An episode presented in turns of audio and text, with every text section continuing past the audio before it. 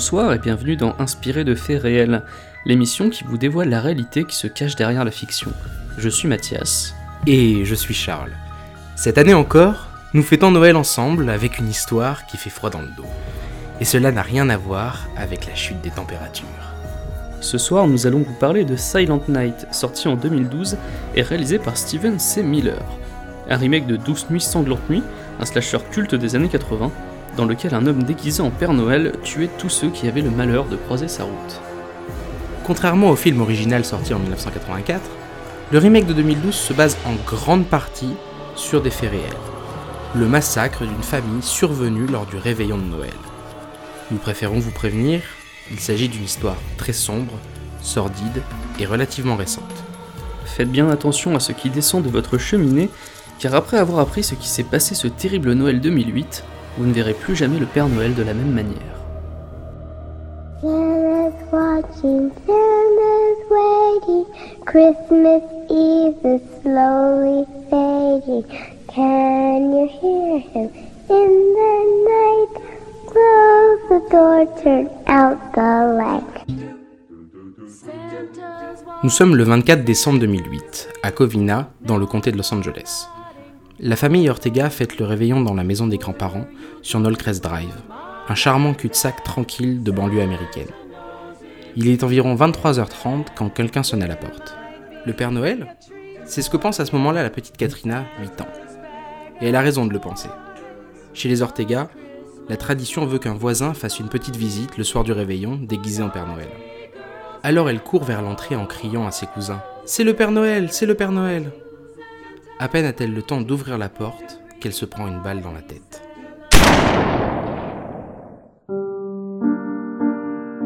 Pendant que la mère de Katrina appelle les secours, l'homme entre dans la maison. Il porte un costume de Père Noël, à 5 pistolets automatiques 9 mm, un lance-flamme artisanal et des cibles à abattre. Il ouvre le feu sur la vingtaine de personnes présentes cette nuit-là. Dans son carnage, il prend le temps de s'assurer qu'il a bien achevé les grands-parents, Alicia et Joseph, ainsi qu'une de leurs filles, Sylvia. Il détruit tout ce qui se trouve sur son passage avec son lance-flamme, avec la ferme intention de brûler intégralement la maison et ses habitants. Il fera au final 9 morts, âgés de 17 à 80 ans, et 3 blessés, dont la petite Katrina. Touchée à la joue, elle a heureusement survécu à ses blessures. Le massacre terminé et une fois la maison en flammes, le Père Noël quitte les lieux à bord de sa Dodge Caliber de location. Il sera retrouvé mort à une cinquantaine de kilomètres de là, dans une maison de Silmar de la vallée de San Fernando. Acculé, souffrant de brûlures au troisième degré dues à des défaillances de son lance-flamme artisanal, l'homme avait ôté son costume de Père Noël avant de s'introduire chez son frère pour se tirer une balle dans la tête. Sorti fêter le réveillon ailleurs, c'est lui qui a découvert le corps à 3h30 du matin.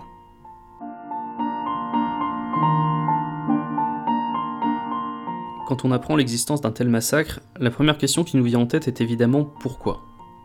Pourquoi un homme a-t-il massacré ainsi une famille? Pourquoi a-t-il rendu ainsi 14 enfants orphelins d'un père ou d'une mère? Pourquoi cet acharnement sur trois personnes en particulier? Pourquoi le costume de Père Noël? Pourquoi une telle folie meurtrière, tout simplement? Nous allons vous raconter ce qui a conduit Bruce Jeffrey Pardo à commettre de telles atrocités. Comme dans quasiment tous les faits divers de ce genre, si vous demandez au voisin du tueur s'il s'attendait à une telle chose, il vous répondra que non ceux de Bruce Jeffrey Pardo n'ont pas échappé à la règle. Interviewés par des reporters de CNN après le drame, ils ont tous dit qu'il était quelqu'un de gentil, de sociable, qui décorait sa maison à chaque Noël en bon américain. Bref, un monsieur tout le monde, bien sous tout rapport. Un des voisins qu'il a croisé le jour du massacre a même dit qu'il avait l'air normal et qu'il lui avait souhaité un joyeux Noël. Pour comprendre ce qui s'est passé, il faut remonter à l'année 2004, au moment où Bruce Jeffrey Pardo rencontre Sylvia Ortega, qu'il tuera 4 ans plus tard. Mais à ce moment-là, tout va pour le mieux. Ils sont très amoureux. Le fait que Sylvia ait déjà trois enfants nés d'une précédente union ne semble pas déranger Bruce. Ils finissent par se marier en janvier 2006, mais dès les premiers mois, leur relation se dégrade. Bruce refuse d'ouvrir un compte joint car il refuse de subvenir aux besoins des enfants de Sylvia. Les disputes commencent à éclater et se font de plus en plus nombreuses. En juin 2008, à bout, Sylvia demande le divorce. Bruce prend très mal la séparation. Jour après jour, semaine après semaine, sa haine pour Sylvia ne cesse de grandir. elle est partie avec son alliance, avec le chien et avec une pension alimentaire de 1785 dollars par mois. Un argent dont elle n'a, à en croire Bruce, pas besoin. Sylvia est retournée vivre chez ses parents, Alicia et Joseph, à Covina. Nourrie, logée, blanchie, Sylvia dépenserait selon lui sa pension alimentaire en massage, restaurant chic, sortie entre copines et virée à Las Vegas. En juillet, Bruce Jeffrey Pardo se fait virer de son travail et la justice suspend la pension alimentaire. Mais sa haine, elle, reste bien présente. Le divorce est finalisé le 18 décembre 2008. Six jours plus tard, Bruce Jeffrey Pardo, dans son costume de Père Noël, sonne au 1169 East Knuckles Drive. Un lance-flamme dans une main, un pistolet dans l'autre. Pour la police, il ne fait aucun doute que le massacre et le divorce sont liés. En se penchant sur l'affaire, un expert du FBI déclarera plus tard que le tueur avait sans doute un trouble obsessionnel compulsif et un trouble narcissique. Il n'était en revanche pas suicidaire. S'il s'est donné la mort, c'est parce qu'il n'avait plus d'autre option. Car comme l'ont découvert les enquêteurs, Bruce Jeffrey Pardo avait initialement prévu d'en ressortir vivant. Sous son costume de Père Noël, le tueur avait, scotché sur son corps, 17 000 dollars en liquide. Il avait également acheté un billet d'avion pour le Canada. Le départ était prévu pour le lendemain, le 25 décembre.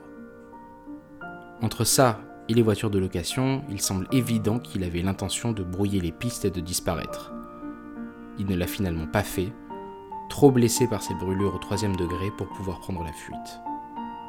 Bruce Jeffrey Pardo aurait été victime d'un retour de flamme, au sens propre comme au figuré.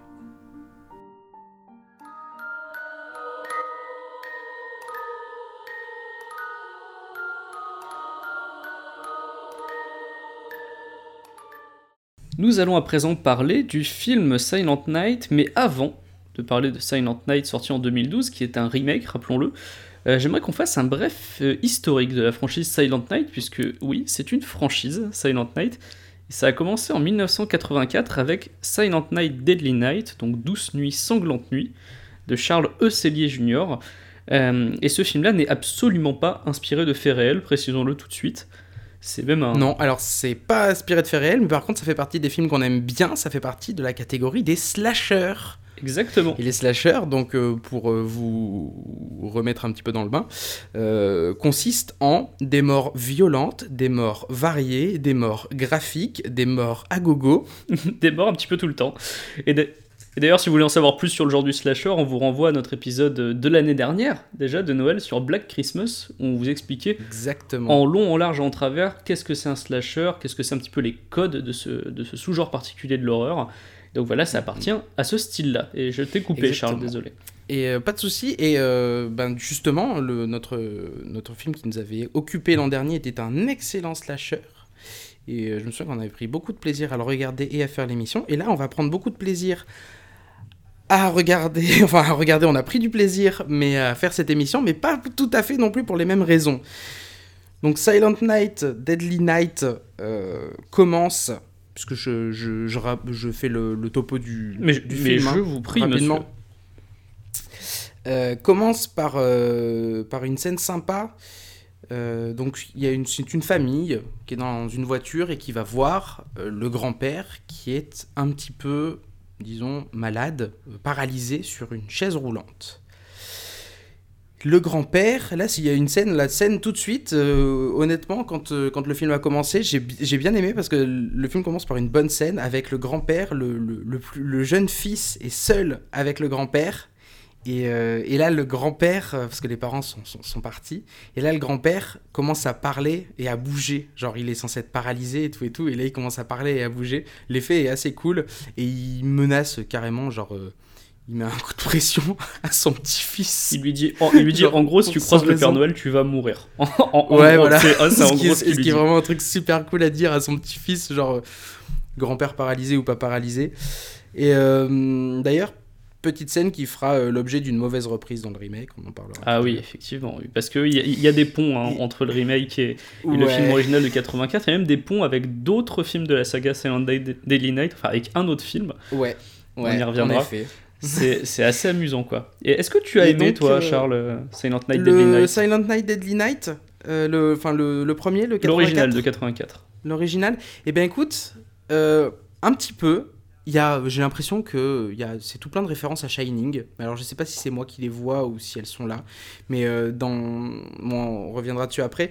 Mais euh, déjà cette scène de voiture avec le gamin, la manière dont c'est filmé, dont ça alterne euh, dans le dialogue entre les deux parents, le papa qui conduit, parce que c'est toujours le papa qui conduit, on est dans les années 80, et la maman qui est sur le siège passager et le gamin qui est derrière. Y a une, ça m'a rappelé un petit peu, tu vois, de la configuration de. de- Qu'il y a dans la scène d'ouverture de, de Shining. Ouais. Ouais, je vois ce que tu, je vois ce que tu veux dire, mais c'est quand même une grosse référence à accoler à un film comme Silent Night, Deadly Night. Qui Ouais, mais il y en a d'autres après. Il y a, d'autres références. Il y en a une qui est une, un, un- un espèce de tic de réalisation qui va revenir après, on y reviendra. Et donc, du coup, ils, ils repartent, euh, ils repartent euh, chez eux. Le, le- le gamin a, a peur d'arriver euh, euh, en retard euh, et de rater le Père Noël. Sauf que, C'est au le milieu de Père la Noël route- qui ne va pas les rater. Ouais, c'est exactement ça, c'est le Père Noël qui va pas les rater, puisque au milieu de la route, il y a une voiture qui est arrêtée et un Père Noël qui agite les bras. Et donc euh, le papa, euh, gentil, euh, se dit ok, on va peut-être l'aider et tout et tout. Sauf que, mauvaise idée, le Père Noël n'est pas gentil, comme euh, on peut le constater à peu près dans tous les films de Noël. CF, je vous renvoie à Jack Frost. Excellent Euh, film. Regardez Jack Frost, ça- un bien meilleur un- film un de Noël de neige, en que, que Douce Nuit Sanglante Nuit. Et là, il va y avoir euh, donc une scène de massacre, puisque euh, le Père Noël va buter tout le monde, sauf évidemment euh, les petits-enfants. Et d'ailleurs, avec une scène magnifique de plan nichon qu'on voyait, beaucoup dans ce genre de film à l'époque. C'est-à-dire Ouais, qu'au lieu de juste tuer la mère, il lui enlève son haut, histoire qu'on voit bien ses seins à l'écran, et ensuite seulement il l'égorge.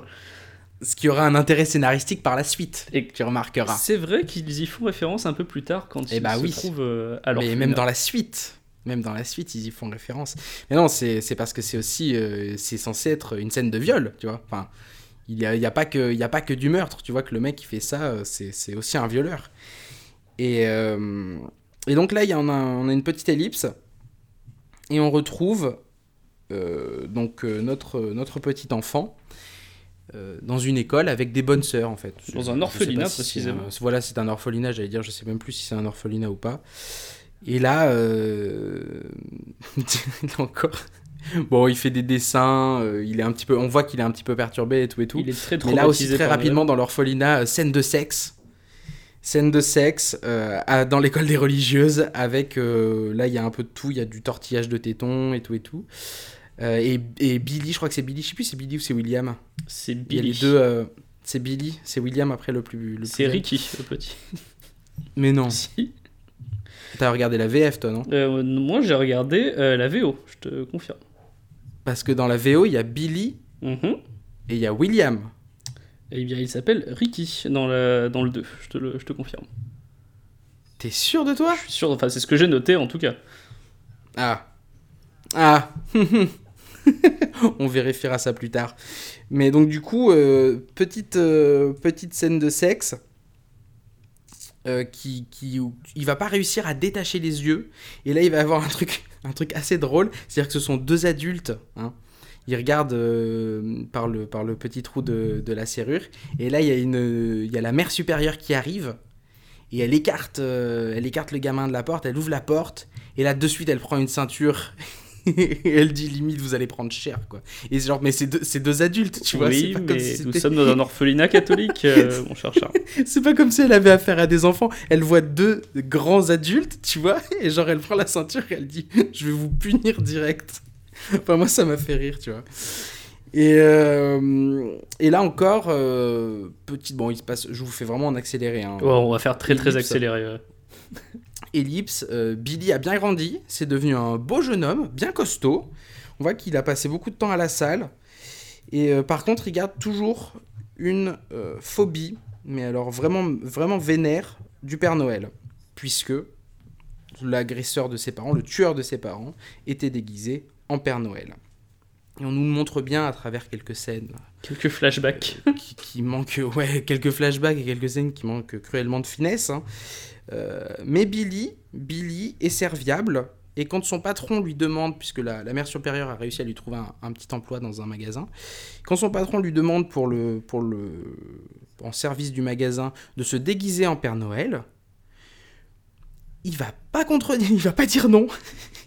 Il est suffisamment serviable, serviable, malgré sa phobie du Père Noël, pour se déguiser lui-même en Père Noël. Donc ça, forcément, ça va le faire vriller petit à petit. Alors attends, c'est pas, ouais, euh, pas tout de suite. Au, au début, il est mal à l'aise et tu sais, il a les enfants sur les genoux. Et genre, il sait pas comment faire, l'enfant a pas du tout envie d'être sur ses genoux. Et genre, euh, lui, il fait Non, arrête, s'il te plaît, non, non, s'il te- plaît, moi non plus, j'ai pas envie et tout et tout. Et genre, au bout d'un moment, il lui met un coup de pression. Il lui dit euh, Si si tu continues, euh, t'auras rien à Noël. Et, euh, et genre, il la menace, tu sais. Et genre, là, t'as les parents qui entendent pas ce qui se dit, et t'as la fille qui se calme, et t'as les parents qui font euh, Oh là là, il a l'air de, de bien gérer les enfants. Oui, Absolument il gère pas. vraiment très bien. Et mais, euh, mais la nuit de Noël se poursuit. La nuit de Noël se poursuit. Et là, euh, là c'est là que tout va basculer puisque son patron va être complètement ivre. Il va essayer, il va, son patron a l'air de draguer euh, quelqu'un qui travaille aussi au, au- au magasin. Et là, il y a deux, deux autres employés, si j'ai bien compris, qui sont plus jeunes. Et t'as le gars qui embarque la fille, genre dans le local. Et euh, sauf que, genre, il- Billy les rejoint, je sais plus pour quelle raison, il entend du bruit. Pour les mater. Et la fille, pour les, pour les mater, mais non, c'est pas pour les Si, mater. si, très clairement. ça, Billy. mais non, enfin.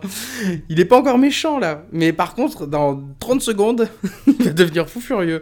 C'est-à-dire que, bah, il ceci dit, il les mate, mais euh, voilà.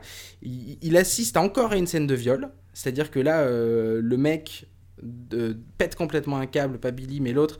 Euh, il arrache, la, la- nana lui dit non, qu'elle veut pas qu'il l'embrasse. Il pète un câble, il lui arrache ses vêtements.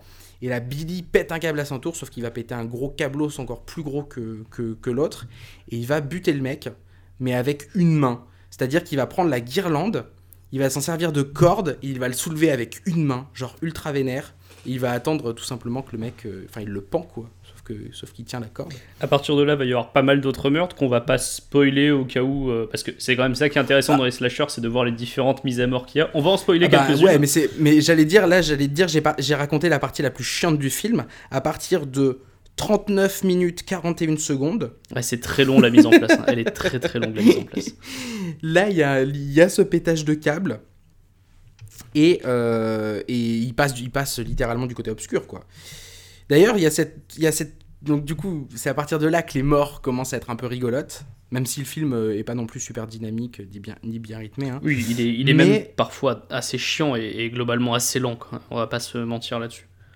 Ouais, non, il est, il est pas, euh, il est pas fou, mais c'est, il est, c'est sans doute le meilleur film de la franchise. Enfin non, en fait, c'est le meilleur film de la Oui, franchise. a- après, j'avoue, je suis un, je suis un petit peu Donc, dur euh, avec lui parce que c'est c'est pas non plus la, la méga méga grosse cata. Ça, ça reste un, un slasher assez classique des années 80, pas hyper inventif, mais qui joue voilà sur le côté Père Noël. Mais c'est pas, c'est pas, Ouais, non plus, voilà. euh, c'est pas non plus vraiment nul quoi. Il y a, il y a deux trois trucs Non. qui sont sympas.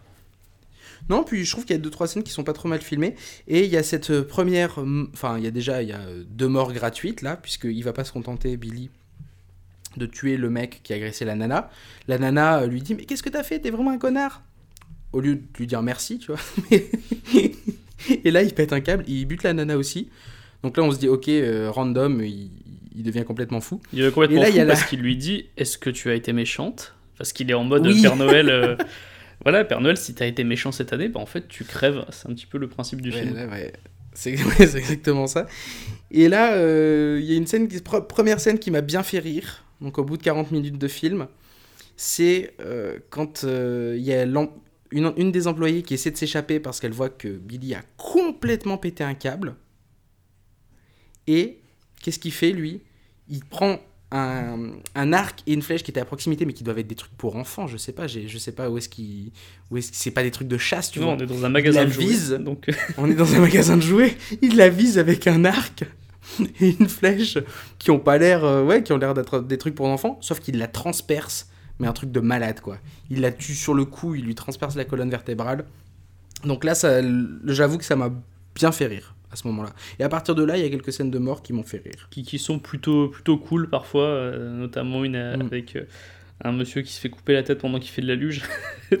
Mais c'est de ça, c'est par exemple, c'est un classique, tu vois maintenant. ouais, ouais. Genre il, il est, euh, il est à pleine vitesse, c'est deux, deux mecs un peu cons qui piquent la luge de deux mecs qui, qui en faisaient jusque-là, et ils descendent, et euh, et il y en a un des deux, il y a la hache qui traverse l'écran, sa tête vole, et il arrive en bas, avec le corps sans tête.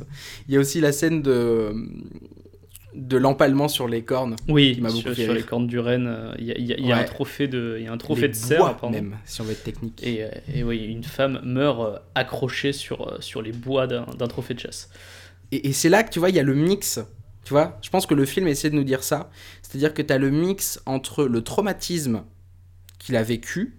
Il est déguisé en Père Noël, il pète un câble, euh, parce que c'était le Père Noël qui a agressé ses parents. Mais il y a aussi le mix avec ce qu'il a vécu euh, dans l'orphelinat catholique. Oui. Puisque tous ceux qu'il punit, c'est enfin non pas tous parce que justement la luche c'en était pas un mais sinon les autres qui punit c'est parce qu'il y avait des c'est parce qu'ils étaient en train d'accomplir un acte sexuel ou qu'ils en étaient pas loin Ouais, en fait, c'est est-ce qu'ils ont été méchants au sens. de- Est-ce qu'ils ont péché? C'est méchant ouais c'est ça c'est ça Et techniquement, le mec à péché, la en luge fait. a péché, puisque euh, je te rappelle qu'il a volé une il luge volé à des gamins Eh oui pour aller en faire lui-même. Et donc, du coup, c'est c'est en méchant. fait c'est un c'est un c'est un préquel à Seven en fait on est en train de se rendre compte c'est ça? Ouais, c'est ça, c'est complètement des- les, les péchés capitaux. c'est le pré Seven fait en fait partie de la de la story euh, de Silent Night hein. Et donc voilà, après on a droit à quelques mises à mort sympas, notamment cette scène où euh, il va, il va, il va soulever une jeune demoiselle en mini-short alors qu'il fait littéralement moins 12 degrés dehors, mais c'est pas grave. Elle ouvre, euh, elle, elle est avec son mec, elle dit Ah, il faut que j'aille fermer la porte, je crois que j'ai entendu le chat et tout et tout. Et elle, elle- elle ouvre la porte d'entrée, mais seins nus, au calme. Et, euh, et elle fait minou, minou, minou, minou. C'est. Et là, c'est évidemment pas le chat qui rentre. C'est la scène la plus C'est- racoleuse du c'est- monde. c'est C'était exactement juste ça. un prétexte pour foutre une meuf topless à l'écran. Ah mais exactement. aucune autre Et raison. il- il- L'autre, il lance sa hache, ça tombe à côté, c'est pas grave. Il la soulève, il la chope, il la plante sur le trophée, sur la tête du, du, du cerf euh, dans le salon. Et, euh, et en, lui, en lui disant euh, Punition, punition, je vais te punir, c'est horrible. Oui, parce que c'est un truc qu'on n'avait pas encore précisé jusque-là, mais il- le, le jeu des acteurs est, est assez fabuleux. Oh Mais fabuleux dans la catégorie, vraiment c'est tellement mauvais que ça devient très Ouais. très drôle. Et d'ailleurs, je, je, conseille vivement en fait, parce que du coup j'ai acheté le DVD, et euh, il y a la VF Pauvre fou. Alors qu'ils sont gratuitement sur YouTube. Oui, mais ils sont. Alors, dé- déjà, c'est pas bien de pirater des films, mais sur YouTube, ils sont. mais c'est pas piraté, c'est sur YouTube. Tu les charges pas, c'est sur YouTube enfin. Et sur YouTube, ils sont uniquement en VO et honnêtement, la VF vaut vraiment le coup parce que ça, ça donne une autre couche au film. Il devient encore bah. plus drôle. Et franchement, c'est un super film à, à mater, mais genre euh, où tu, tu bois des bières devant et tu, et, tu, et, tu, et tu juste tu rigoles devant le jeu d'acteurs et les scènes ultra putassières qu'il y a dedans. Il y a des trucs qui sont vraiment, vraiment marrants avec du second degré. Si tu le regardes, je pense, au premier degré, en mode Ah c'est bah. vraiment un film d'horreur qui va me faire peur, tu passes un très mauvais moment. Premier degré, non, c'est c'est à exclure. D'ailleurs, il y a des scènes qui sont vachement drôles. euh, je, je pense que c'est pas volontaire, mais juste le jeu d'acteur de certaines personnes, euh, notamment toutes les personnes quand elles meurent, elles font des gueules, mais pas possible. Oh là là, oui. Mais c'est incroyable. Je meurs. Il y a des timings qui sont pas du tout respectés. Genre, en moins, il y a un flic qui se prend un coup de hache, il meurt en deux secondes. Et ben, le, euh, quand il sort de. Il ouvre la porte, et ben, ce coup de hache est, euh, est filmé de la même manière que le coup de hache que se prend le maître d'hôtel dans Shining. Ah. Et il se prend la, la hache, le mouvement de la hache, et là où il se prend la hache est exactement le même. Et attends, mais Shining, c'est sorti avant Je 84 sais pas. si- Parce que- Bah, parce que j'ai peur ouais, de faire un semble. gros anachronisme. Bon, on va regarder. Eh ben, c'est pas grave. Hein. Pendant que, tu, pendant que tu regardes si Shining est sorti avant ou après Deadly Shining Night. ouais, a, été, a été écrit avant. Ah, peut-être, effectivement. Pendant que tu regardes ça, je vais parler vite fait Mais de oui, la il est sorti en polémique. 80, Shining. Il est sorti en 80, évidemment. Il est sorti en 80, donc c'est en plus on était pile dans la dans la folie Shining, donc ça, ça- tu vois, ça colle complètement. Ah bah, donc du coup, c'est ça, ça correspond. Il y a peut-être des références cachées, assez, euh, enfin, pas si bien cachées à Shining. Oui, c'est pas des références très très fines. hein. Bah, euh, rien n'est vraiment fin euh, à l'intérieur de, de ce film, en fait.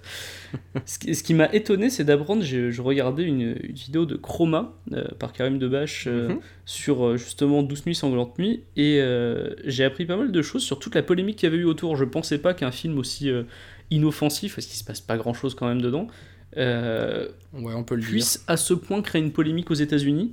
Ça a été un gros bordel en fait. Je sais- à quel niveau? Parce qu'il y a, il y a des trucs sur lesquels ça m'étonne qu'à moitié. Mais... Alors en fait, euh, le délire, c'est qu'à l'époque où il est sorti, euh, il y a beaucoup de gens qui ont manifesté contre le film. En fait, euh, ils trouvaient que le film était odieux, en grande partie à cause du déguisement de Père Noël, parce qu'ils estimaient que ça dénaturait la nature du Père Noël, etc. Et d'ailleurs, il a été déprogrammé seulement deux semaines après sa sortie, je crois. Mhm. Et d'ailleurs, c'est un, un fun fact que j'ai appris justement dans la même vidéo. Est-ce que tu savais qu'il a fait, il est sorti en même temps que Freddy les Griffes de la Nuit? Ah non, je savais pas, j'avais oublié. 84 aussi, Ouais, Fred bah le, le même jour. Et qu'au premier week-end d'exploitation, il a battu Freddy les Griffes de la Nuit. Oh là là, bah ça aurait, été, ça aurait été le seul moment où il l'a battu, non bah je pense, bah, en, en tout cas que- on, on saura pas parce qu'il a, été su- il a été déprogrammé deux semaines après. Ah, mais définitivement déprogrammé déprogrammé complètement, ouais. Mais juste à cause de la représentation du Père Noël? Moi j'aurais plutôt dit parce qu'il y a du... euh, Alors, ah non, ça c'est dans le remake. Dans le remake, il y a du meurtre d'enfants aussi. Ça c'est un truc, un motif aux États-Unis de, de retrait des films. Mais euh, pour le pour l'original, j'aurais plutôt dit euh, la représentation des sœurs. euh, Enfin, tu sais, ah, le bah non, mélange. éton- étonnamment même pas. En fait, ce qui a fait le plus polémique, c'était surtout les pubs qu'il y avait à l'époque. Parce qu'il y avait des pubs pour le film qui passaient à la télé. Euh, donc des pubs un, un poil trashouille. Bon, aujourd'hui, tu regardes ça, tu, tu fais non, c'est c'est pas trash. Trashouille Non, mais Oh tu sais, là là. c'est- des gros plans sur des gens qui crient, un gros plan sur un couteau, des trucs euh, hyper hachés, euh, assez rapides, enfin slasher années 80 quoi. Ouais, et ouais. euh, le problème, c'est qu'elles étaient diffusées, ces pubs, euh, entre des émissions grand public, voire pour enfants. Genre, euh, dans, il y avait, cette pub-là, elle passait genre euh, en publicité de la petite maison à Pendant prairie. les- Tu vois Oh là là Donc tu comprends qu'il y a des gens qui pu gueuler en mode mais pourquoi vous montrez ça à, à ce moment-là? Mauvais placement publicitaire. et du coup, c'est- ça a commencé en fait surtout à cause de la pub qui était diffusée à la télé. Et ensuite, ça s'est étendu au film en lui-même qui était jugé, euh, comme on peut s'en douter, puisque c'est un film où il y a des meurtres et des gens à poil et tout ça, euh, immoral euh, et, et, et tutti quanti. Ça, ça paraît fou parce qu'aujourd'hui, là, euh, en- au moment où on enregistre en 2017, il n'y a pas une fois où ça m'a. euh, Ah non, mais il il est pas du tout choquant. Il y, a- rien dans ce film absolument qui- pas choquant, ouais. C'est, au, au pire, c'est débile, mais ça va pas au-delà. Alors c'est surtout débile, effectivement. Ouais. Mais, euh, mais bon, il y a une autre rumeur aussi que j'avais vue, euh, c'est qu'il aurait été déprogrammé à cause de Coca-Cola en fait. Parce que Coca-Cola Ah. à l'époque possédait euh, Tristar, la même société, la société de production qui sort Silent Night, Deadly Night. Et donc Mhm. du coup, c'est un des producteurs qui, qui a expliqué ça. Il a laissé entendre dans un commentaire audio que euh, Coca n'aimait pas qu'on utilise l'image euh, du Père Noël de cette façon-là, parce que son personnage est titré dans les pubs euh, en période de Noël. Alors, Je crois que c'est pour ça? c'est la version d'un producteur qui aurait aimé se faire plus de fric avec, donc euh, je, pour moi ça reste de l'ordre de la rumeur, mais en tout cas je trouvais ça assez amusant le, le parallèle avec, euh, avec Coca-Cola. quoi. Ouais. Et du coup, le film se termine euh, sur la. On peut, on peut le dire, hein, de toute façon, si vous avez vu. De toute façon, allez, de toute façon, c'est très, très simple. On, on pourra, on pourra vous mettre les liens dans des endroits cachés. Mais les films sont accessibles sur YouTube, donc euh, si vous parlez un petit peu anglais ou si vous avez juste besoin de comprendre, de toute façon, la- les- la- le niveau de dialogue. euh, n'est pas très fait que vous n'avez pas besoin d'un grand niveau d'anglais pour comprendre. Euh, on vous les mettra et regardez-les parce qu'on va, on va évidemment, comme toujours, vous, vous spoiler la fin. À la fin, euh, il y a du. Donc, il y a. S'ensuit euh, les morts et tout et tout. Euh, la police tue accidentellement un Père Noël random. Alors, ça. Parce qu'il s'approchait d'enfants. Il était déguisé en Père Noël, il s'approchait d'enfants, il, le bute. Évidemment, c'était pas notre, c'était pas notre tueur. Et le, tueur, du coup, essaie de rallier la maison, enfin l'orphelinat, pour tuer la mère supérieure. Sauf que il va se faire abattre par la police, évidemment, juste avant. Et je pense que ça nous permet d'enchaîner. J'ai pas envie d'arriver au remake tout de suite. J'ai envie d'abord de faire une parenthèse sur euh, Silent Night, Deadly Night numéro 2. Oui, alors Silent Parce Night, que j'ai pris. 2. De toute façon, ça va être rapide. Enfin, toi, je crois que tu as plus de trucs à dire parce que moi, j'ai pris trois lignes de notes. Bah, écoute, je t'en prie et je compléterai. Euh, voilà, c'est ça. J'ai pris littéralement trois lignes de notes. Et euh, pour la simple et bonne raison que j'ai écrit une des plus grandes arnaques de l'histoire du cinéma. Honnêtement, ce film a dû être produit, mais avec 1500 dollars. C'est pas possible. C'est hallucinant. Les 40 premières minutes du film, c'est pas une bêtise, les 40 premières minutes du film, le film fait. Il y a 1h24 de film. J'ai compté du coup, parce que dis donc, je me suis dit. Euh, ouf. Il y a 1h24 de film. Les 40 premières minutes sont tirées, sont des images du premier. Ce sont des flashbacks pour expliquer la situation. Et là, je me dis. Waouh Je sais pas si le film a été rentable ou quoi que ce soit. Mais pour vous situer un peu l'histoire, euh, le tueur du premier film, le Père Noël du premier film, avait un petit frère dans la voiture. Et eh bien ce petit frère a lui aussi grandi, il est lui aussi devenu vachement costaud. Visiblement c'était de famille. Et il est directement, euh, la première scène, il est directement enfermé, il est en hôpital psychiatrique, et il y a un monsieur qui arrive, qui, veut faire un, petit entretien avec lui, donc il met ses, ses petites bandelettes d'enregistreur des années 80. Et là, ça se lance pour 40 minutes de ceux qui ont déjà vu le premier peuvent déjà passer ces 40 premières minutes, puisque on va avoir juste de temps en temps la voix off de. Du coup, il s'appelle William, si je dis pas de bêtises. moi, j'ai moi j'ai Ricky, mais donc on. Ah, c'est Ricky là, D'accord. ok. Il me semble que dans le. Bon, c'est pas grave. En, vrai, j'ai pris trois lignes de notes sur celui-là, donc euh, c'est pas impossible que, que, tu aies raison. Et euh, au bout de 40 minutes, donc l'histoire commence et encore, elle commence, euh, elle commence doucement. Tout ça pour nous dire que Ricky, du coup, est devenu, au lui aussi, un espèce de fou furieux euh, qui euh, aime se déguiser en Père Noël pour massacrer des gens, alors qu'il avait littéralement moins d'un an sur le quand il était dans la voiture, quand il était dans le, dans le siège bébé. Ouais, bah, exactement. ça, c'est un truc que j'avais noté. C'est comment est-ce que le mec peut se souvenir du meurtre de ses parents il est, traumatisé d'un truc qu'il a même pas vu parce que sur le siège bébé, il pouvait pas bouger, tu vois. Non, mais c'est quand même fou. Et, d'ailleurs, je sais pas si t'as remarqué, à un moment, le psy lui pose la question. Il fait Comment est-ce que vous pouvez vous souvenir de ça, vous étiez bébé? Et il fait Parce que j'y étais. il dit sa seule réponse, c'est de dire bah, J'étais là. Voilà, tout simplement. Non, mais c'est complètement la seule réponse valable en vrai. Non, mais ces 40 premières minutes là, c'est l'abus, mais, mais en continu, c'est complètement ah, abusé. En fait, ils, utilisent littéralement des images donc du 1 pour, euh, pour les flashbacks. Donc en gros, ils prennent 40 minutes du 1 qui hachent en petits tronçons et qui mettent euh, c'est juste, c'est juste les, les, les, les, ils ont fait un espèce de condensé. Le film euh, original fait entre 1h20 et 1h30 ils ont enlevé les scènes disons les moins signifiantes ils ont fait un condensé de 40 minutes, ils l'ont mis au début. Et après ça, le film se lance. Et le film a exactement la même structure que le, que le premier. C'est-à-dire qu'après, on enchaîne. Euh, euh, il y a 40 minutes qui, servent à, lancer le film euh, dans, le, dans, la version de 84, dans l'original de 84. Là, il y a 40 minutes qui servent à lancer le film dans la suite. Et après, on a à peu près la même la même structure avec euh, des meurtres. Alors euh, là aussi, une petite originalité dans les meurtres. Hein, je sais pas si... Oui, alors d'ailleurs, la seule petite différence finalement avec le 1, c'est que les meurtres euh, ne sont pas effectués en costume de Père Noël pour la quasi-totalité des meurtres de ce film. Ouais, pour la quasi-totalité. Et ils sont pour la plupart racontés en flashback. Parce que tout est un gros flashback. c'est raconté. En fait, et, puis c'est voilà, donc as les, comme on disait les, 4 premières, les 40 premières minutes avec que des extraits. il y a notamment euh, le freeze frame final du premier qui est repris. Parce que le free, à, la fin, à la fin du premier, c'est un plan sur le frère de, de Billy, l'air renfrogné, qui va sûrement devenir un serial killer. Ça finissait comme mm, ça. Mm, mm, et là, ils ont réutilisé le même freeze frame, sauf que ce n'est pas le même acteur.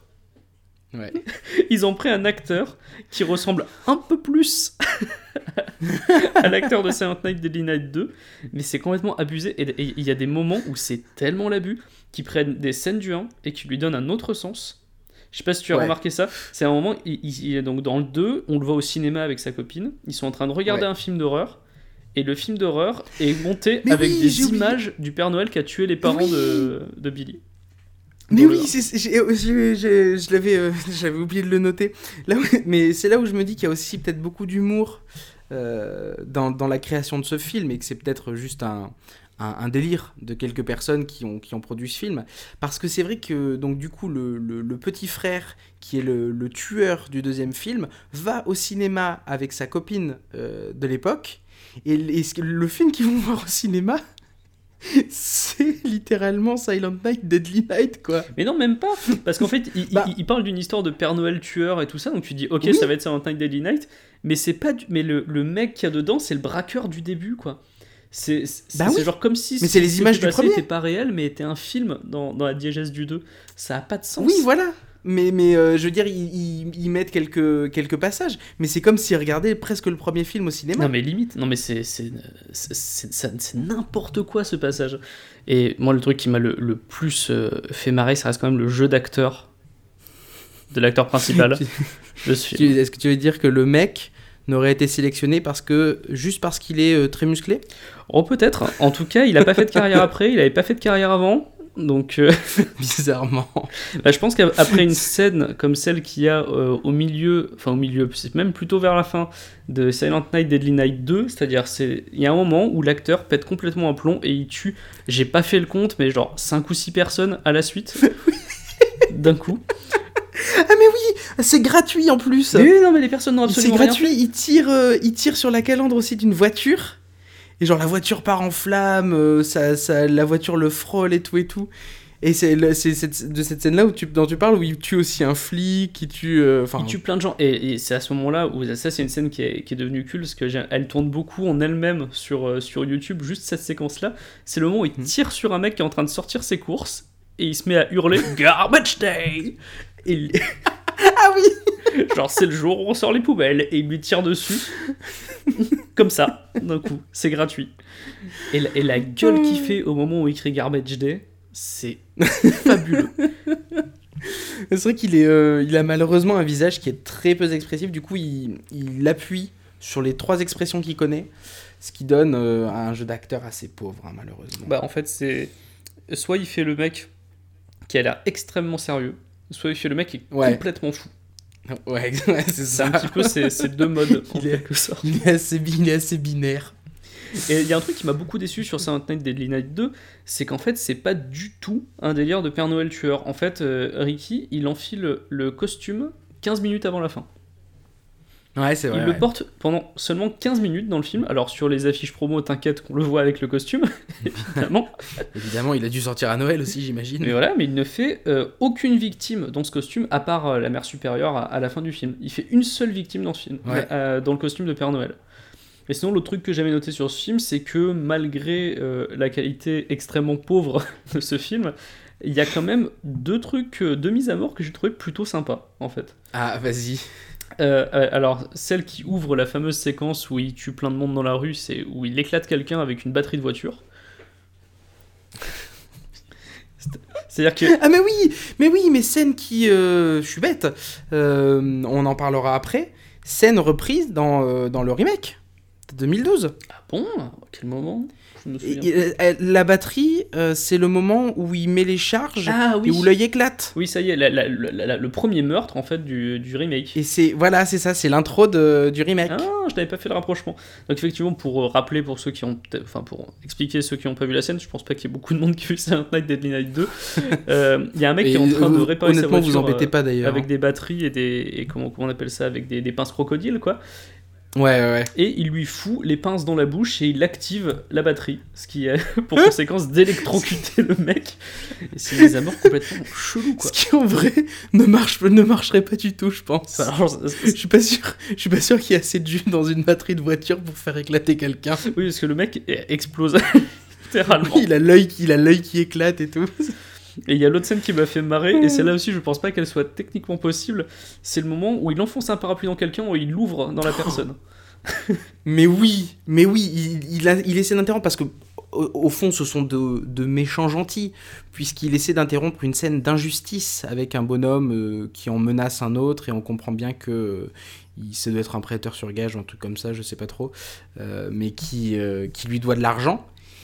Et euh, où c'est un, grand costaud, il dit Ah, J'espère que tu vas même pas me le rendre l'argent, comme ça je pourrais te buter et tout et tout. Et euh, évidemment, Ricky arrive, il le, pulvérise, enfin il le soulève encore une fois avec une main, avec l'autre main il, trouve un parapluie dans la poubelle, il le plante, il le transperce avec un parapluie qui était déjà en plus euh, complètement abîmé, et une fois qu'il l'a transpercé, il ouvre le parapluie derrière. Donc voilà, c'est euh, c'est le genre de, de scène auquel vous aurez droit dans Silent Night euh, 1 et 2. Une fois que vous aurez passé les 40 premières minutes d'extrait du 1. C'est hallucinant. Mais c'est pour ça que je dis euh, honnêtement, autant le, pr- le premier, euh, regardez-le en rigolant, c'est euh, assez sympa. Enfin, y a- y a- c'est tout, le tout le principe du nanar, quoi. C'est de, de rire de certains trucs mauvais. Mais là, c'est même pas drôle. Parce que quand vous avez vu le 1, vous avez juste l'impression de regarder une arnaque. Et c'est ça Où exactement. on, où on- où on vous arnaque en fait. Et du coup, c'est. Honnêtement, il y a des fois où j'ai décroché. Quoi. Ah mais moi aussi, le, seul truc, en fait, ne regardez pas Silent Night Deadly Night 2, regardez, cherchez juste la scène de Garbage Day sur, euh, sur YouTube. Ouais, voilà. Elle dure 6 minutes, je crois, et c'est à peu près le seul truc inventif qu'il y a dans le film. et franchement, c'est- c'est une scène assez marrante, mais c'est tout. Hmm. Voilà, ça c'était pour Silent Night Deadly Night 2. Euh, je, vais venir, je vais revenir juste très brièvement sur le 3, le 4 et le 5. Le 3 est sorti en 89 en direct ou vidéo. Le script a été créé en une semaine et le réalisateur a reconnu lui-même que c'était pas son meilleur film. Wow. Je l'ai pas vu, mais euh, Voilà. je veux bien le croire. Le 4 s'appelle Initiation, il est sorti en 90 et lui il abandonne complètement le concept de Père Noël tueur. Dedans on parle de sorcière, de combustion spontanée. Euh, Il y a une esthétique un peu creepy parce que le, le réalisateur c'est Brian Newsnight, c'est le mec qui a fait Society et le dentiste de films euh, assez Ouais. creepos. Tu sais que là, le truc que tu... ça me donne plus envie que tous les Silent Night que j'ai vus là. hein. Le Initiation, Ah ouais, là, le, juste le combustion spontanée, sorcière et, euh, et esthétique un peu creepy, moi ça me fait plus envie que, que tous les films dont je, on a je parlé. ne te garantis pas que ce sera bien. hein. et enfin, Silent Night Deadly Night 5, Les Jouets de la Mort, sorti en 91, qui parle sur un délire de robots et de jouets mortels, euh, avec encore une fois un mec déguisé en Père Noël, sauf que, spoiler alert, c'est un robot. et c'est considéré comme un des moins pires de la franchise, étonnamment, sur, sur les Oh, ah, putain, alors est-ce que ce serait la première franchise qui euh, s'améliorerait au fil des années Hmm, bah écoute, visiblement, c'est ça qui est quand même assez surprenant. Oh là là Enfin bref, tout ça nous amène à 2012 avec la sortie du remake Ouais. de Silent Night Deadly Night qui s'appelle tout simplement Silent Night. Avant qu'on parle du film en lui-même, je vais juste vous sortir quelques infos euh, qui vous aideront à mieux comprendre peut-être pourquoi le film est, est comme ça. Euh, il a été tourné en seulement 17 jours. Euh, il est sorti dans quelques salles, mais il est sorti en DVD quelques jours après. Donc c'est un presque direct tout DVD. Tu vois, ils ont, ils ont fait C'est pas légal ça, non? Aux États-Unis. Il y a si. un temps. euh, Ah ouais, d'accord.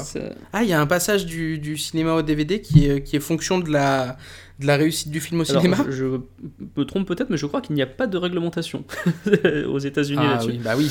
Donc tu, tu peux sortir un film La en salle et, et le DVD à peu près en même temps. C'est ce qui s'est passé, je crois que c'est trois jours après euh, la diffusion en Mhm. salle. Il y a eu un- le DVD et ils ont immédiatement arrêté les, les diffusions pour vendre que le DVD. C'est genre un petit coup de pub quoi pour euh, lancer le DVD.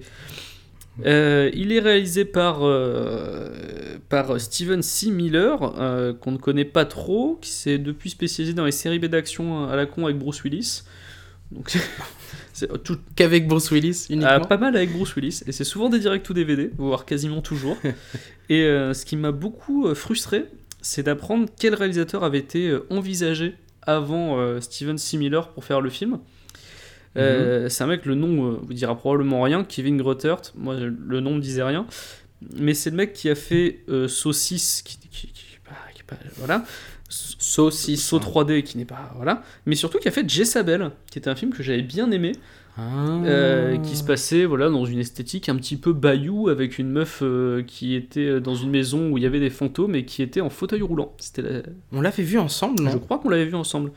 Et il a fait aussi Vision avec euh, Isla Fisher que je n'ai pas vu mais qui avait l'air plutôt sympa.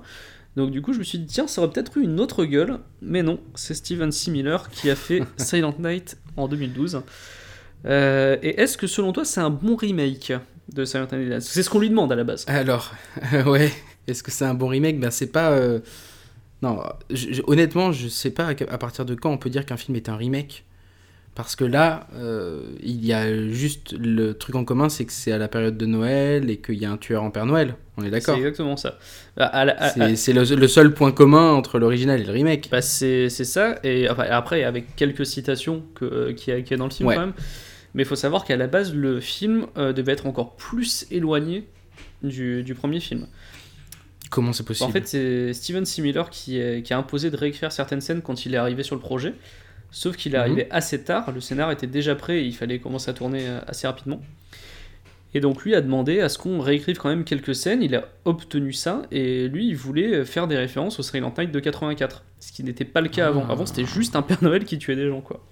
Ah ouais, d'accord. Ah, donc la scène random du, du papy. euh, je pense que ça Ah par si, exemple c'est- c'est ça vient un de ajout là. de Steven. Miller, Ah. euh, comme le moment où il y a une personne qui est donc empalée sur des, sur des bois de, de serre. euh, Hmm. Je, je pense que voilà, il y, a pas mal- il y a pas mal de séquences comme ça qui sont en fait des références directes et qui sont, euh, qui sont dues au réalisateur qui voulait faire, euh, comme il l'a dit dans une interview à Dis- Disgusting, un remake très libre, mais quand même un remake. Donc il voulait qu'il y ait des. euh, il voulait quand même. Un remake très Voilà, il libre. dit je voulais faire un remake très libre de l'original. Et effectivement, c'est très très très libre. Oui. ouais, d'ailleurs, ça commence avec une scène d'expo. Euh, alors, pour le coup, qui fait référence, du coup, comme je disais, euh, tout de suite. Alors, je t'avoue que, bon, en plus, là, euh, je, je regardais le film en anglais, sans sous-titres et tout et tout. Et au début, je comprenais pas ce qui se passait. C'est-à-dire que, on y a un mec dans une cave. Et là, t'as un mec en Père Noël qui arrive, qui lui enroule des guirlandes, qui active le truc et qui le fait griller, quoi. Et je me suis dit, mais dans quoi je suis tombé? C'est quoi ce film? Il n'y a pas de. Je sais pas qui, je sais pas pourquoi, je comprends pas. Et c'est. euh, j'ai vu le remake en fait en. Je crois que j'ai vu. Ouais, je crois que c'est ça. J'ai vu le remake en premier. Et c'est en regardant euh, Deadly Night. euh, Silent Night, Deadly Night 2 que j'ai compris que déjà ça, cette scène un peu random. Enfin, pas complètement, mais, mais, mais genre cette mise à mort un peu, un peu gratuite, était une référence parce qu'il a l'œil qui éclate avec l'électricité de la même manière que dans, que dans Silent Night, Deadly Night 2. Et donc là, je me suis dit, eh ouais tu vois, le réalisateur a apprécié quand même les premiers films. Bah ouais, et d'ailleurs, il lui rend hommage à plusieurs moments. Donc, t'as, le... t'as aussi une scène de strangulation avec une guirlande de Noël, qui est donc une référence au 1. C'est Ouais. le maire de la ville qui se fait tuer comme ça. Euh, Il y a aussi une scène où il donne un, un objet ensanglanté à une gamine. C'est aussi une référence au 1. Il y a un passage comme ça dans, dans le 1. Ouais. Où en fait, il tue le couple qui, qui baise, mais pas la gamine qu'ils étaient censés babysitter. Ouais. Donc, du coup, il offre un cadeau à la gamine euh, rempli de sang. Euh, Il y a aussi bah, la, la multitude de plans nichons dans ce film. On, on voit souvent des seins dans ouais. ce film. Oh, putain, a- oh là là On- Est-ce que, est que tu veux qu'on parle de rapidement, que tu fais un petit rappel de l'histoire? Euh, oui, bah si tu veux. Alors, en fait, Silent Night euh, tout court, euh, c'est donc un monsieur déguisé en Père Noël qui bute des gens dans une petite ville tranquille. Et en parallèle, on a donc une jeune flic avec le flic en chef de la ville qui est joué par Malcolm McDowell qui doivent euh, l'empêcher de tuer des gens. En gros, c'est ça le, Mm, le script. Et c'est inspiré de faits réels. C'est surtout ça qui nous. oui, euh, oui, oui, évidemment. Et d'ailleurs, euh, le, donc le fait divers d'or- d'origine dont on vous a parlé euh, tout à l'heure dans, dans l'émission euh, n'est pas du tout vendu, étonnamment, alors qu'on pourrait s'y attendre, vu, vu le film avec une démarche aussi putassière, il n'est pas vendu comme un film inspiré de faits réels, mais en fait les similarités sont telles que tu peux pas Mm. euh, imaginer que ça ne fait pas référence à ce fait divers en fait. Mm, Euh, dans les interviews, le réalisateur ne, ne parle pas, et d'ailleurs, je ne comprends pas pourquoi les journalistes ne lui ont pas posé la question, mais c'est tellement évident. En fait, le film a commencé à être créé, en tout cas le script, a commencé à être écrit euh, quelques années avant, avant le tournage, donc le tournage c'est en 2012. Le fait divers date de 2008, quelques années avant 2012, il y a comme des dates qui commencent à coller. Mm, mm, mm, Et le fait divers avait beaucoup fait parler à l'époque en Californie, parce qu'on rappelle que ça se passait en Californie. Californie qui est l'endroit où les scénaristes du film vivaient. Donc du coup, il y a, euh, tu, vois, tu vois le terreau qui, qui se fait. Ouais. Et il y a des similarités avec le fait divers dans Silent Night qui sont mais évidentes. Déjà rien que le fait qu'il bute une gamine, c'est le deuxième meurtre du film. Ouais. Meurtre hyper, euh, hyper perturbant, je trouve. Ouais, ouais, alors c'est pas de la même façon que dans l'histoire vraie, hein, c'est- il tire pas une balle dans la tête, c'est beaucoup plus graphique et Mais- beaucoup plus perturbant. Bah ouais, et puis surtout, c'est en ouvrant la porte et tout, c'est un truc, euh, ouais. C'est gratuit, violent. Bah justement ça, le côté la gamine qui vient d'ouvrir la porte et qui se fait buter, c'est une référence directe, euh, enfin Mm. qui se fait tirer dessus dans, dans l'histoire vraie, elle est pas morte heureusement, mais ça c'est une référence directe, et il y a même un moment où il y a un Père Noël qui euh, raconte littéralement l'histoire vraie à la flic, à quelques inexactitudes près quand même, il y a une scène de dialogue entre un monsieur déguisé en Père Noël et Jamie King, donc qui joue la, qui joue la jeune fliquette, et euh, il lui dit oui, il y a un mec, euh, il, a- il est arrivé avec un lance-flamme dans la famille de son ex, et il a tué tout le monde, machin, et, on- on l'a jamais retrouvé. Non, il a été tué par les flics, tout ça. Et elle, elle dit oui, non, mais c'est une légende urbaine. Et t'as le, Ouais. et t'as le Père Noël qui fait non, ça s'est vraiment passé, tu vois. Et ils appuient ça à un autre moment, notamment à la toute fin du film, où on apprend que le, le tueur, euh, enfin bon, là, big spoiler, hein, mais bon, on s'en fout, c'est euh, donc le, le tueur euh, de Silent Night, c'est le fils du mec qui a tué sa femme et qui a brûlé tout le monde. Ouais. Et donc c'est comme s'ils avaient pris un fait réel et qu'ils en écrivaient la suite. Bah, et ce qui est d'autant plus assez- perturbant, c'est que Bruce Jeffrey Pardo, euh, et ça c'est complètement dingue, c'était écrit dans les articles à l'époque, avant d'être avec Silvio Ortega, il avait un fils. Ah Et c'est ça, moi, qui m'a encore plus perturbé et qui m'a interrogé sur le. Mais à quel moment tu fais un film qui, Ouais. qui est à ce point proche d'un truc qui s'est vraiment passé? C'est-à-dire que le mec avait vraiment un fils, le vrai tueur, et la trame narrative du film, c'est le fils qui poursuit euh, l'œuvre de son père, quoi. Mm, mm, mm. C'est pour ça, je pense qu'il n'a pas été vendu comme inspiré de fait réel parce que, euh, enfin, en sachant ça, c'est complètement immoral. Ah ben, la, la démarche en elle-même est indécente, et je pense que s'ils avaient euh, communiqué là-dessus, ils, se- Ouais. ils se seraient fait ramasser la gueule euh, énormément. Mm, mm. Et bon, alors, on a parlé des, du rapport qu'il y avait entre, le, entre l'histoire vraie et le film, mais le film est global, enfin, dans, dans sa majorité, le film reste quand même une œuvre de fiction. Il y a, des, il y a pas mal de, de références à d'autres films, notamment à Souviens-toi l'été dernier, avec euh, toute cette parade de Ouais. Noël qui fait penser à la parade des, des pêcheurs, où en fait, le- on sait que le tueur est quelque Ouais. part, mais on essaye de le trouver et on n'y arrive pas. Donc, euh, Et puis ils sont tous déguisés en pêcheurs, donc on sait pas lequel c'est. Là, ils sont tous déguisés en Père Noël, on sait pas. Enfin, ils se confondent dans la foule euh, de la même manière. Donc du coup, non, il y a, il y a quand même des trucs euh, qui, ne sont, qui ne sont pas tirés de la saga Silent Night Deadly Night et qui ne sont pas tirés du fait réel. Et au final, c'est ces moments-là que j'ai le plus préféré, je pense, dans le film. Ouais, je suis assez d'accord aussi, ouais. Not- Ouais, notamment ouais. sur ce parti pris assez étonnant euh, de pousser quand même vachement loin dans le gore et dans le débile. Oh là là, mais oui. Mais d'ailleurs, il faut qu'on parle du coup de cette scène où il y a euh, des, des seins gratuitement. Euh, tu sais, où il arrive, je sais, honnêtement, je, je sais plus pourquoi il arrive dans cette chambre de motel où il y a des photos, il y a un espèce de, de shooting qui se fait, euh, la meuf est assez dénudée. Ouais, un shooting érotique, un shooting érotique, euh, avec la nana qui, qui est sur le lit, seins nus et tout et tout. Et là, t'as le méchant qui arrive, le déguisé en Père Noël.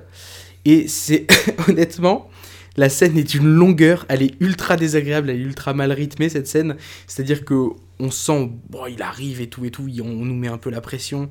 Boum, il fracasse la porte. Enfin non, même pas, il, toque, on lui ouvre. Euh, T'as la nana qui essaie de se, qui essaie de se barrer. Il, massacre tout le monde, mais elle, la nana euh, qui était en train d'être prise en photo, là, on va l'appeler la photographiée, tiens. Euh, la photographiée se réussit à s'échapper. S'ensuit une course-poursuite surréaliste où elle est euh, juste en, je crois qu'elle est juste en, en- en petit short euh, dans la rue. Elle est, elle, En elle est en culotte, hein, littéralement. Elle est en culotte et Elle est en culotte. Et elle n'arrive pas à courir, c'est-à-dire qu'évidemment, comme tout le monde dans un, dans un film d'horreur, elle il n'y a rien pour qu'elle trébuche, il n'y a rien, littéralement par terre c'est du goudron, mais elle n'arrive pas à courir droit, elle trébuche un peu comme ça de, de, de gauche à droite, euh, ce qui évidemment euh, ne, ne l'aide pas, puisque le Père Noël, qui lui ne court absolument pas comme à peu près euh, tous les méchants de films d'horreur, euh, va réussir à la rattraper. Mm, Il la rattrape dans une espèce de, petit jardin, un truc, euh, un truc un tout petit peu bizarre.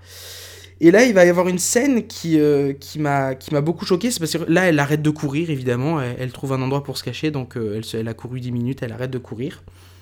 Ne faites jamais ça, évidemment. Il faut, il faut, il faut jamais s'arrêter si vous êtes poursuivi. Euh, et, euh, et là, il y a une scène de massacre. Donc, le, le massacre de, de la photographiée où ce qu'il se passe, c'est qu'il y a un- une déchiqueteuse, donc un truc dans lequel on met des bouts de bois et ça ressort de l'autre côté euh, en, en sciure, qui m'a énormément rappelé un film avec Jackie Chan de mon enfance, avec un passage qui m'avait traumatisé, euh, un gang de malfrats qui, qui, qui envoyait, qui envoyait un, autre gars euh, dans une déchiqueteuse, et là c'est ce qui se passe, et la scène est très longue, c'est-à-dire qu'il met, euh, il lui, il lui, en premier il lui coupe une jambe, enfin il lui coupe euh, un bout de jambe avec la hache et après il la pousse lentement dans la déchiqueteuse, jambe devant, qui est une scène, enfin une mort qu'on a tous envie d'éviter. D'ailleurs j'étais aussi assez surpris parce que cette scène, même si elle est horrible, il y a quand même de l'humour dans ce film. Il y a un espèce de, de second degré un peu euh, latent tout le long, et notamment dans cette scène avec, euh, donc comme, euh, comme je disais, il y a un coup de hache qui vient lui couper un bout de jambe, et en fait la manière dont le bout de jambe vole, c'est c'est du, du grand angle filmé en contre-plongée où tu vois une jambe traverser comme ça le ciel, tu sais, en, en- en arc de cercle comme ça. Et, et je me suis dit que mine de rien, même si c'était horrible, il y avait quand même un petit peu d'humour.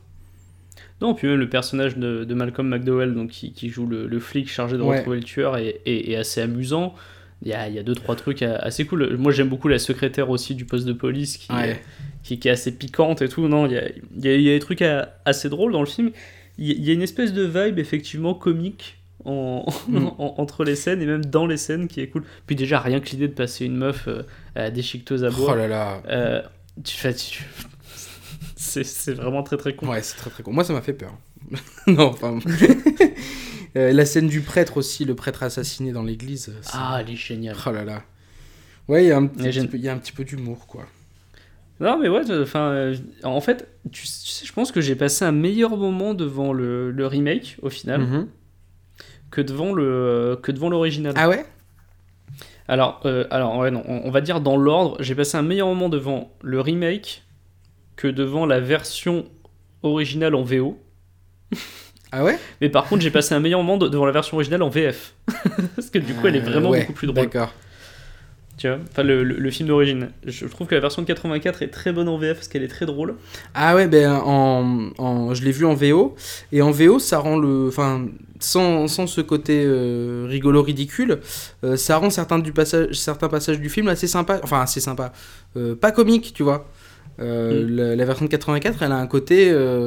au début, euh, ils veulent faire un film d'horreur, tu vois, avec le grand-père sur la chaise et tout et tout. Tandis que en 2000, la version de 2012, euh, ils veulent faire un film d'horreur parce que c'est très gore. C'est vraiment gore, en fait. Le film est vraiment dégueulasse à certains moments. Je sais pas si t'as eu ce, ce, ce ressenti aussi, mais des fois, je me suis dit, putain, mais c'est ouf, il y a... Y a zé- Ouais, ça va loin, Ouais, ça va loin, tu vois, visuellement, c'est c'est bien dégueu. Et, euh, mais euh, sans pour autant euh, créer euh, un- ne serait-ce qu'une once de suspense ou quoi que ce soit, tu vois.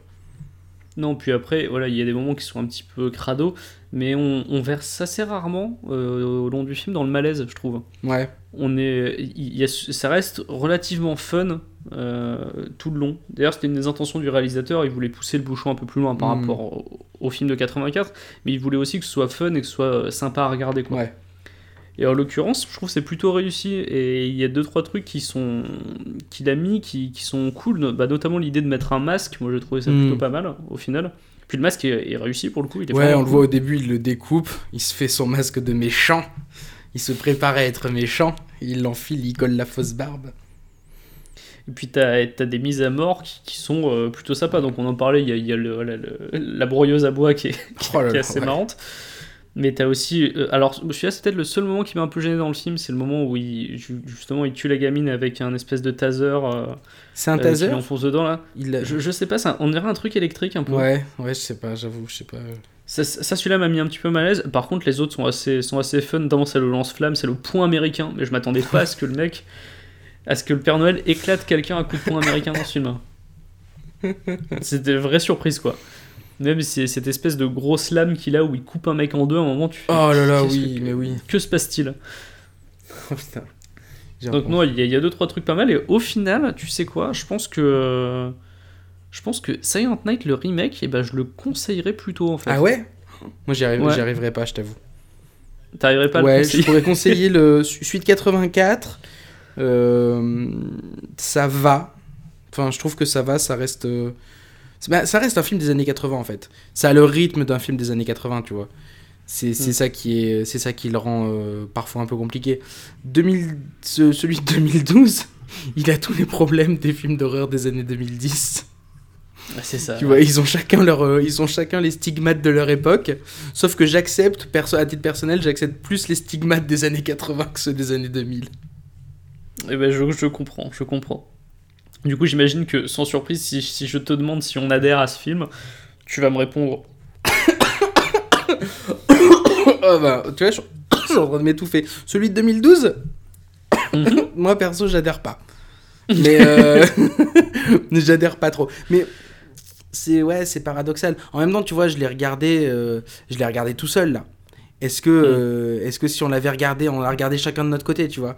Mais est-ce que Mm. si on l'avait regardé ensemble, on aurait euh, beaucoup rigolé, par exemple? C'est ça qui est compliqué, c'est que en fait, c'est un film qui est, il est pas calibré pour être regardé tout seul. Celui de 84, on peut le regarder tout seul, c'est pas trop un souci. Mais euh, celui de vrai. 2012, euh, il est pas fait pour ça. C'est vrai que le, le remake de, de, de 2000 de 2012, je le, je le vois bien, ouais, voilà, entre potes, euh, Ouais. avec des Monster Munch et des bières. Oui, euh, Et- vous pouvez, mais vous pouvez littéralement ne pas regarder l'écran 5 minutes, c'est pas grave. Il y a, il y a- Ah oui, vous, non, allez quand même comprendre l'histoire. Et ne vous inquiétez pas, les moments qu'il faut regarder, l'écran se chargera de vous Oh oui. à lui, avec la musique et avec des plans chelous. enfin bon. Euh, je me rends compte qu'on a fait le est-ce qu'on adhère avant le est-ce que ça colle Euh, Est-ce que ça colle plus tôt? Ouais, en fait. Ben, ouais. euh, au Mal- fait divers, malheureusement, en fait, ouais, exactement. Malheureusement, ça colle. le fait divers est raconté dans le film. Il est, il y a, ouais, si, si, il y a, il y a des trucs qui collent, quoi. Il y a des trucs qui collent et là, là où on aimerait que ça ne colle pas, des fois on aimerait que ça colle. Et dire ah c'est dommage qu'ils aient pas repris ça, c'est dommage qu'ils aient pas là, repris on- ça. là- et là, on préférerait que ça colle moins. Ce qui est et on, on aimerait d'autant plus que ça colle moins par rapport euh, aux dates de sortie quoi. Ouais. Le, parce que le fait divers se passe en 2008, euh, le film sort en 2012. Enfin tu vois, laisser un espace de 4 ans, je trouve, je trouve que c'est quand même assez peu pour un fait divers comme Mhm. ça. C'est euh, c'est difficile. Dans, dans Inspiré de Ferrell, on a souvent fait des, des films qui sont inspirés d'histoire mais qui sont passés il y a, il y a longtemps quoi. Veux dire, mhm. L'Exorciste, le film sort dans les années 70, la- l'affaire date des années 50. Donc euh, il y a, il y a prescription en quelque sorte, tu vois. Le Conjuring, pareil, euh, on Ouais, a fait bah, pas mal de films, même Black Christmas. Ouais. C'est voilà. Puis dans Conjuring, il n'y a pas une mort. Oui, dans Conjuring, il n'y a pas une mort. Il n'y a plus. pas une mort. Là, là ce qui- ce qu'on nous raconte, c'est qu'un mec a pété. Enfin, ce qu'on nous raconte. L'histoire vraie, c'est qu'un mec a pété un câble. Euh, parce que, euh, si je me souviens bien, c'était il payait la pension alimentaire à sa femme et il pensait qu'elle l'a dépensé euh, en faisant n'importe Oui, quoi. après, il, a, et- il a nourri une haine envers son ex-femme Mhm. parce qu'elle l'avait quitté, tout simplement. Il a jamais digéré la rupture. Et il, retourne chez elle et, et il massacre tout le monde. Et il se suicide. Mm. Et, et là, on est 4 ans plus tard. Et le film. Alors, le film colle pas dans le sens où c'est pas cette histoire-là. C'est pas l'histoire du film.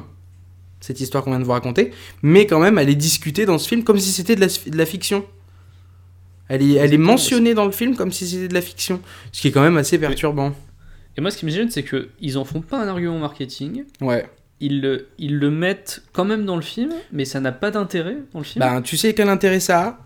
C'est tout ça, le seul truc que je vois, s'ils en font pas un argument marketing, que c'est quand même présent et que et que c'est comme ça mentionné dans le film, c'est juste que c'était des scénaristes qui avaient pas d'idée quoi.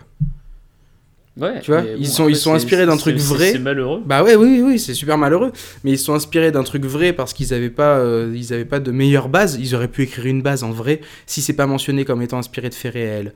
Euh, si c'est jamais dit à droite à gauche, ils peuvent inventer la base, tu vois, de Mm. l'histoire. Et là, euh, ça revient euh, dans le film alors que c'est vrai. C'est juste des, c'est juste des gars qui avaient des, des soucis de- d'inventivité. Je pense qu'on va terminer là-dessus. Vous l'aurez compris, on a un avis plutôt mitigé, voire très mitigé euh, sur, euh, sur le remake, un petit peu moins sur le, sur le film original. Ouais, on peut s'entendre sur le fait que c'est plutôt sympa à regarder, euh, Ouais. comme un nanar en fait. Un peu comme un nanar, un peu ouais, voilà, un peu comme un, ouais, un slasher de- des années 80 quoi. Il y a de personnellement celui qui m'a le plus fait halluciner, c'est Silent Night Deadly Night 2 quoi. C'est euh, Qui est donc voilà c'est euh, délirant. une arnaque totale. Mais ouais, mais c'est tu, tu sens l'arnaque en regardant le film quoi. Après, si vous aimez les slashers des années 80, euh, alors Night Daily Night, c'est- voilà, c'est pas ouf, mais euh, on peut vous en conseiller d'autres aussi. Ouais. Euh, qui sont, euh, c'est marrant, il y a eu toute une vague de slashers qui étaient euh, sur des événements particuliers dans l'année, et j'ai beaucoup aimé par exemple un, un qui s'appelle euh, April Fool's Day, qui est, qui est un slasher basé sur le 1er avril, sur les blagues, et je trouve ce film vachement sympa. J'avais beaucoup aimé Sleepaway Camp aussi, qui est un espèce de truc qui se passe dans un camp d'été. Euh, voilà, tu, tu sens une petite vibe à la, à la Jason, quoi. Mais c'est euh, un film que j'avais beaucoup aimé. Et euh, Happy Birthday to Me, euh, qui est un film qui, est- qui parle du- d'une fête d'anniversaire qui tourne mal. C'est bien, euh, c'est bien, c'est bien teaser. Bah, c'est mes trois recommandations slasher années 80, un peu moins connus que les classiques évidemment. Freddy, Jason, Halloween, enfin voilà tout. Et Black Christmas, regardez Black, Black Christmas, c'est pas années il- 80, c'est un peu avant. Mais- Oui, parce que c'est un des pionniers. Mm. C'est Mhm. un des pionniers de ce qui va être la vague de slasher des années 80. Et c'est vrai que Black Christmas, en plus, c'est l'épisode de Noël. Donc on peut le, on peut le rementionner. Il était vraiment pas mal. Il était vraiment pas mal et il a servi d'inspiration pour Halloween, qui Ouais. est quand même le slasher euh, par excellence. Quoi. Donc on peut dire que Noël a inspiré Halloween, d'une certaine manière. Tu vois. Eh ouais, exactement. Ah, c'est beau. C'est beau, hein C'est très beau. On va se quitter là-dessus. Vous pouvez nous retrouver sur les réseaux sociaux, sur notre page Facebook, inspirée de faits réels, Et sur notre compte Twitter. Exactement, at IFR Podcast.